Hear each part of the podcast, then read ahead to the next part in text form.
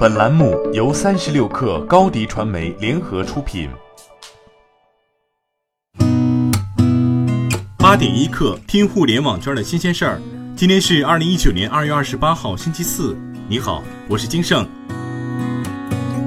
据首都之窗消息，阿里巴巴北京总部项目计划于二零一九年十一月开工，二零二四年投入使用。总建筑面积四十七万平米，其中地上建筑面积约二十五万平米，总投资约六十八点九亿元。阿里巴巴集团于二零一五年开始启动北京、杭州双中心、双总部战略。截至目前，阿里巴巴主核心业务已全部在京落地，覆盖科技、金融、电商、文娱、健康、物流、新消费等领域。阿里巴巴集团合伙人、阿里本地生活服务公司总裁兼饿了么 CEO 王磊说：“二零一九年，饿了么口碑计划再招超过五千名新员工。仅过去三个月，饿了么就新招超过两千名员工，口碑则净增了超过四千人。城市业务团队、商家数字化终端铺设团队三个月人数增长了近十倍。这其中，超过百分之三十的员工在三四线城市就业。”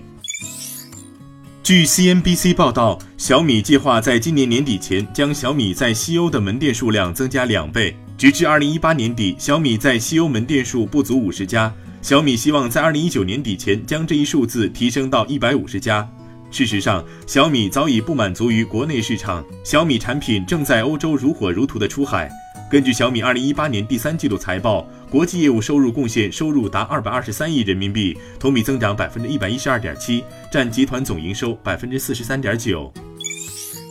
近日有媒体报道称，删差评、刷单等黑灰产瞄准美团外卖，帮助商户舞弊，提高店铺评分和曝光量。美团外卖表示，美团安全事务部对此非常重视，已介入调查，目前正积极收集相关信息源，将联动警方，坚决打击黑产。美团外卖表示，美团外卖长期把严厉打击黑产作为一项推动商业文明、维护电商行业交易秩序的社会责任，对破坏平台交易秩序的违法犯罪行为零容忍。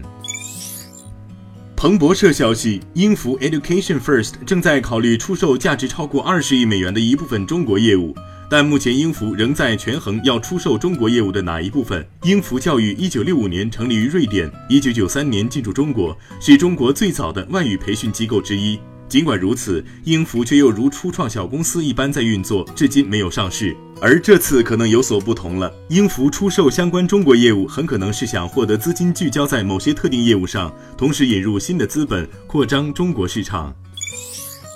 Sensor Tower 商店情报平台公布一月中国短视频直播类应用海外下载榜，其中抖音海外版 TikTok 位列第一，其海外 App Store 和 Google Play 总下载量近七千五百万，相当于排名第二至第八的应用月度下载量总和。同时，其最大的市场仍为印度，贡献了近百分之四十六的下载量，其次为美国和印尼，分别占比百分之十和百分之三。据 TechCrunch 报道，Facebook 即将提供类似内容创作者募资平台 Patreon 的粉丝订阅功能，支持用户按月付费来获得 KOL 和艺人制作的独家内容。Facebook 将从扣除费用后的订购收入中分成百分之三十。相比之下，Patreon 的分成比例为百分之五，YouTube 为百分之三十，Twitch 为百分之五十。除收取高额分成之外，Facebook 还有可能拿走创作者的内容重新利用。如果 Facebook 想要赢得创作者的信任和粉丝参与，那么可能需要提供更具竞争力的产品，并对自身的权利做出限制。八点一刻，今日言论：三星和华为先后推出了可折叠手机，苹果在这场手机技术革新的潮流中沉默了。近日，苹果联合创始人沃兹尼亚克接受彭博采访时谈到了折叠屏手机。他说，苹果在 Touch ID、Facial ID 和手机支付等几个领域一直处于领先地位，但在可折叠屏幕领域，苹果不是领先者，这让我很担心，因为我真的很想要一部可折叠屏幕手机。联想亮相 MWC，杨元庆谈到折叠手机热潮时说，很多厂商依然在做 PPT 产品，很多厂商都放在玻璃罩子里，我不知道是让产品跟客户隔得远一点，还是怕客户知道了真实的体验。最早上市的时间可能都得半年以后，价格是高高在上，两千美元以上可以买好几个平板电脑。